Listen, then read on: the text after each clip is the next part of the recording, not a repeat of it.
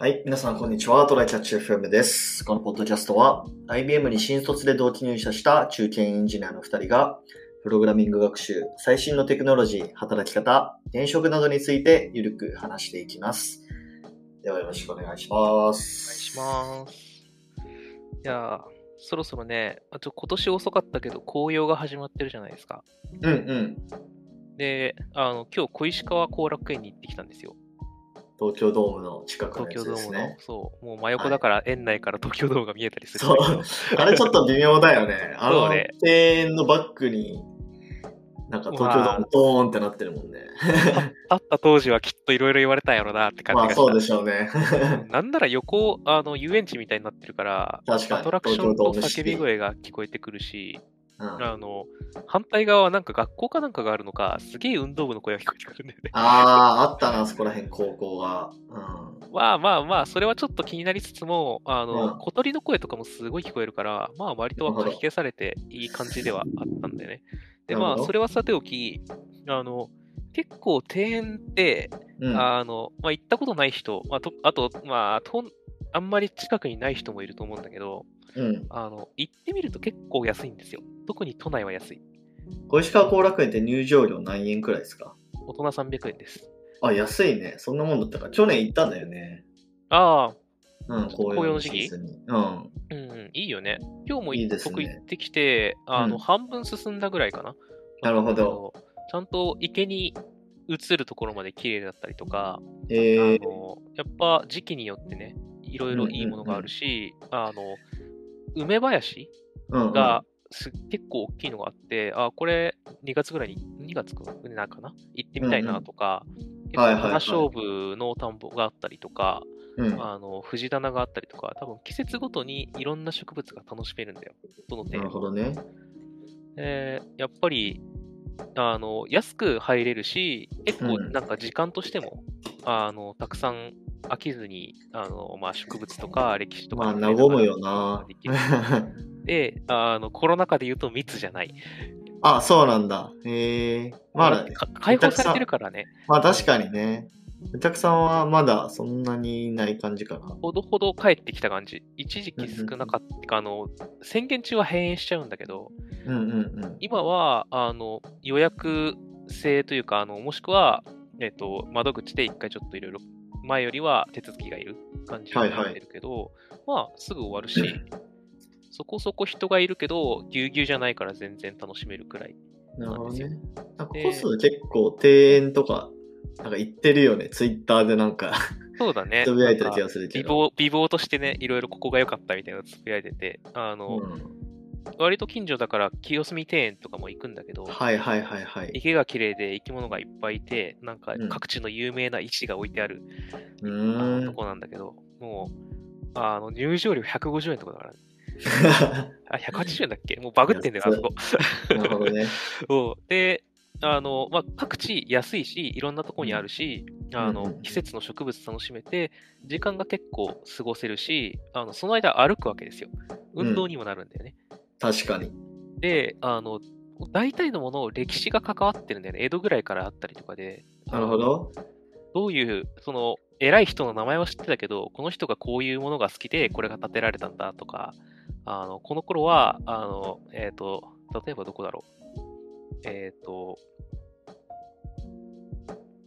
あ、名前が出てこないけど、あの、あ浜離宮か。浜離宮とか行くと、うんうんうんあの、か昔、カモを飼って遊んでたというか、あの、娯楽的に飼ってたやつの。やり方とか、あの詳しいことまで載ってたり、その時に使ったあのカンカンって音を出す道具、実際叩いてみれたりとか、いいろいろね、歴史に触れる機会があるんですよ。なるほどね。考えると、なんか、いいことしかねえなコ。スパ、コスパ良いって感じだね。そう。もうんう、だから結構デートで来てる人もいるから、あの。そういう目的でもいいし、なんかうんご夫婦とか友達でのんびり来たりとか、一人で来たりとかもあるんで、いろんな人にお勧めできる、実はいい趣味なんじゃないかということで、ちょっとシェアしてまいりました。いいっすね。まあ、僕も、えーっと、まあ、多分紅葉、ここら辺だと多分2週間後くらいかな。その、し、もう満開というか、うんになるのは。だから、まあ11月の終わりくらいに、また小石川後楽園か、まあもしくはなんかどっかのもうちょっと警告的なところ行ってみようかなと思ってた。そうだね。なんかちょっと遠くに行くのもありだから、僕、来週あたりできれば、あの、金沢旅行をしようと思ってるんで、あ、いいね。兼六園を目指そうと思ってね。はいはいはいはい。でも平日、リモートワークだから、あの昼間は仕事するとして、あの、平日の途中から行って、早朝とかは庭園回ったり、市場行ったりして、リモートワークだからこそできるような体験だね。そういうのはありだな。で、土曜ぐらいに観光して帰ってきたら、なんかあんまり混んでない。平日混んでないし、観。光して安いじゃん、きっと平日の方が泊まるのも。うんうんうんっていうことを考えると良さげだなと思ったので、まあ、ちょっとできる人はやってみたらいいんじゃないでしょうか。皆さんもやってみていかがでしょうかっていう話ですね。はい。はいじゃあ本題行きましょう。はい。えー本題がですね、えーまあ、ちょっと今日は雑談っぽく喋るというか、特に着地点もなく話していくようなネタなんだけど、はい。えーまあ、ちょっとテスラの株、はいはい。ちょっと話してみましょうかってことで、いろいろあってますね、あそこはオ。スダは個別株で持ってるんだよね、テスラ。持ってますね。うんうん。あの、去年の8月か9月ぐらいに買ってみたんだよね。はいはいはい。で、その時30万ぐらい買ったんですよ。おお結構買ってますね。もう、まだなんか初めての個別株みたいなね。うんうんうん で、買ってみたんですよ。うんなんかまあどう、来るんじゃね？なんか、まあなんかいろいろやってるし、みたいな、うんすげえ熱い考えで買ったんだけど、今、200何十パーセントアップみたいなんだよね、当時から。すごいね。だから、当時30で買ったものが3倍弱とかになってるから、多分、今や 100, ば。100万ぐらいプラスになってんじゃないかなっていう。すごいな。怖い上がり方で、で、最近、さらに最近また10%上がって、またうんうんうん3%、4%って日ごとに落ちてとか、また4%上がってとか、わけわかんないことやってるんですよ、そこは。なるほどね。まあでも実際俺も S&P500 買いまくってるから、まあ実質テスラ買ってるようなもんだけどね。影響は受けるよね、入ってるから。うん。うん、だって、あのー S&P500 って、まあ知らない人のためにちょっと軽く説明すると、まあアメリカの、なんか、なんていうんだろうな、有料銘柄500社に分散投資できるような投資信託銘柄なんですけど、えーっと、まあ日本で言うと、まあ、なんだろう、トピックスとかかな。に近いものかな。ああ、そうだ、日経平均株価、うんあ、まあ、ね。日経平均株価とかだけとど、か、225とか、まああるじゃないですか。あ、そうだね。なんか、うんいいいやつ、あの、もう業界関係なく、あの有料企業と呼ばれてるところ、何社みたいな感じだよね。うん。でもまあ、その S&P500 の違うところは、確か、あの、何あの、ちょっと、落ち目になってきたら外されるっていうやつかなああ、でも一応、あれじゃなかった。この前、日経の、あ、ではその日本のさ、あの、うん。基準に立ってるやつかな？うんのうん。中に任天堂が入ったりとかしてたから、なんかああれもそうなんだ入れ替わってんじゃない多で分。もちょっとその確か、俺もなんかで読んだけど、まあそういうトピックスとか、うん。えー日経平均とかの方が、それのこう、基準がちょっと弱いという、緩いというか、うん、ありそう。まあなんか、あんまり外されないし、みたいな、うんうんのあるらしいんですよね。まあ、その一方で、なんか、S&P500 は結構シビアに変えてくるみたいなところが、まあ。あるらしくて、えー、まあ、だから、そういう理由で S&P500 とかに投資してるんですけど、でもね、あのー S&P495 は、なんか大体トピックスと同じくらいな、なんか、感じらしい。だから、要は上位5社で、うんその残りの495を引っ張り上げてるみたいな。そうだね。まあなんかね業界によってはね、いいとこ、上がってるとこ全然あるんだけど、うん下がってるとこガン下がってるみたいな感じだと思うけどね。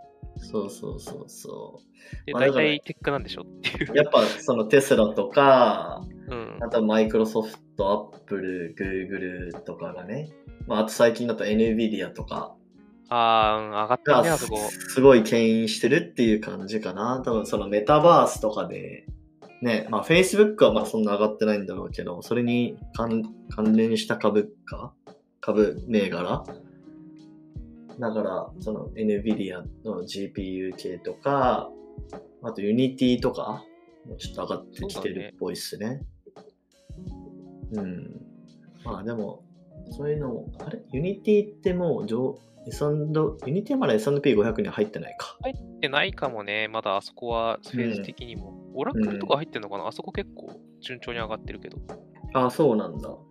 なるほどね。S&P500 銘柄、ちょっとちゃんと改めて見てみよう。うんうんうん。あったっけな、あそこ。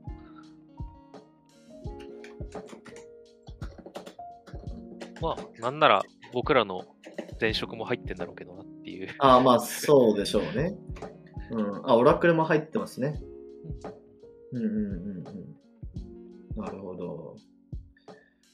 まあ、話を戻してテスラですけど、やっぱ結構気になっちゃわない？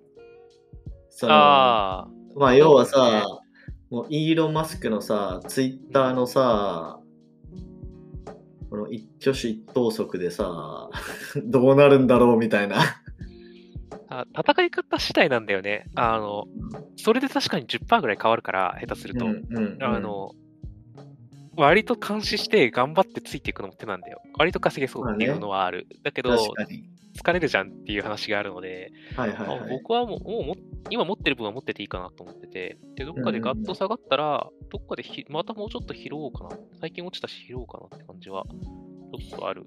まあね。理由として、もともと期待感でずっと上がってきた感じはあったんだけど、うんうん、あの、累積赤字が多分そろそろなくなるんだよね。あ、そうなんだ。そうそう。だからずっと累積赤字はある企業だったんだけど、売り上げもいい感じになってきて、あの、もうすぐ多分完全黒字化するんだよね。あの、財務体制というか、的に。なるほど。だから、そうなったら、えっ、ー、と、まあ、今後も上がっていくだろうし、え期待もう赤字がなくなったテスラってきっと期待感でみんな買うじゃんっていうのがあって、うんうんうん、だから僕はもうちょっと買っこうかなって思ってるけど、まあ、この辺は考え方次第なのと、どこでこけるか分かんないのが企業なので そうね、そうだね。自己責任だし、ああと僕はもう、さっき言った通り、すでに買った時から200何パーセント買ってるから、今から 半分になったところでまだ勝ちなんだよね。っていう意味では、まあ、少なくとも今持ってる分を売ることは今はないかなって感じだね。うんうんこの生産台数とかで見るとさ、まだまだ全然じゃない、テスラって。特にさ、ね、日本とかで見るとさ、まあ、どれくらいなんだろうな。数千とか数万くらいなのかなかほぼ見ないじゃん。あ、テスラだすげえみたいな。なんか道で、あの、街で見かけたらね、うん、そんなレベルじゃないですか。あ自動運転できねえしな、日本っていう。まあそうね。しかも、ね、あのー、何？あの、ば、充電するところがさ、ほぼないから、うん、そうだよね。あの、ヨーロッパの国とかでは普及し始めてるらしいけど。うん。だからやっぱ、日本でテスラで、あの、長距離運転するってまだまだね、怖いと思うんですよ。インフラが整ってないからね。そうね。で、しかも、あれじゃん。ステータスになりづらいんだよね、多分。テスラだって言って、僕らはすげえってなるかもしれないけど、うんうんうん、なんか、まだきっとね、あの、昔ながらの有名な車持ってる方が、ステータスになるんだよね。BM とかってことね。そうそうそうまあ、日本ではそうかもしれないね。なんか本当かどうかわかんないけど、アメリカ在住の、その、うんうんうん、まあ、情報を出してくる YouTuber とかだと、うん、やっぱり向こうだと、まあ家、家ぐらいのさ、もう一人一台車持ってるからさ、そうね。あの、ステータスとして結構大事だし、そこで過ごす時間が長いから、そこでテスラ持ってるっていうのが結構来るらしいっていうのが、本当かどうかわかんないけど、あるんだよね。だから、そういうのが日本では感じないけど、よそでは結構ステータスになってるかもしれない。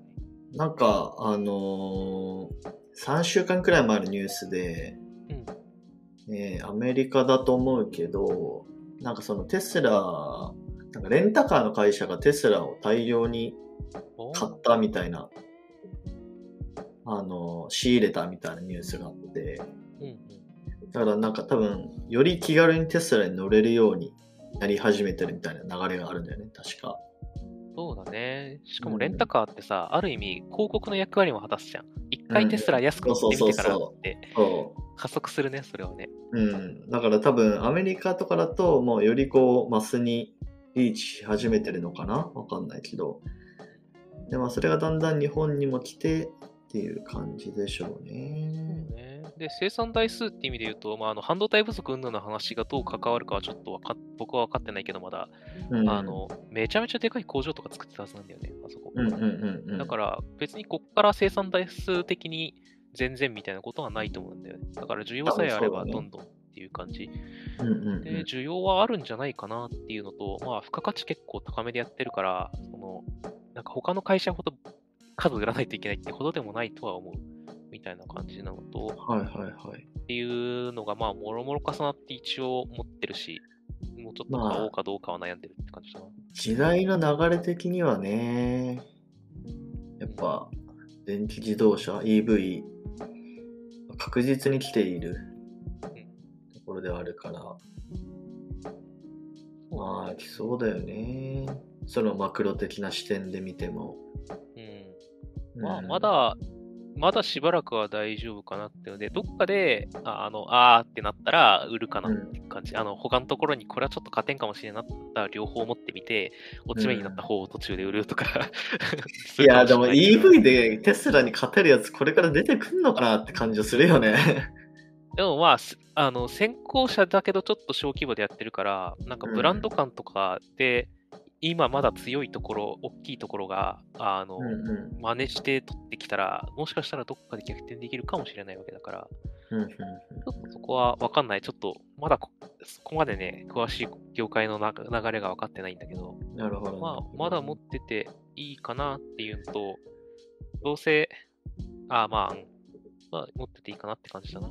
あとはまあ、いっぱい高くなってから売った方が、僕それつあの、最初の年積み立てじゃなくて普通の NISA で買ったんだよね。あ、そうなんだ。はい、はい、非課税なんですよ、それ。なるほど。僕はテスラ非課税だから超嬉しいんで。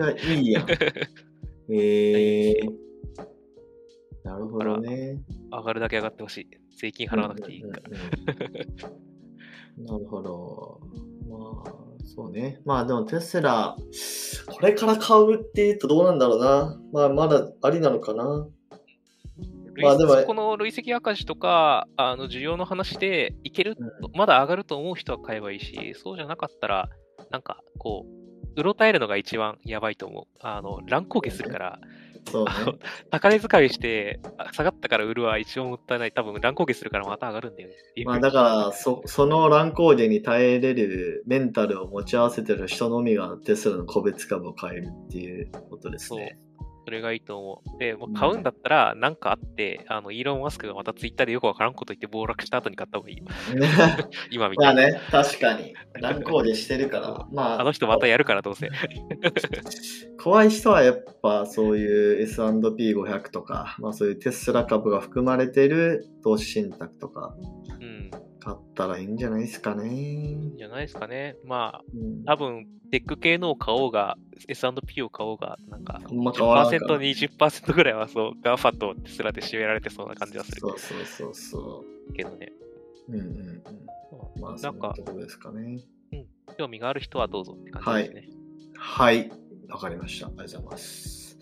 えー、ではこんな感じでですね、週2回のペースで、えー、配信しているので、ポッドえー、Apple Podcast もしくは Spotify でお聞きの方は、ぜひフォローをお願いします。では、今週もありがとうございました。ありがとうございました。ね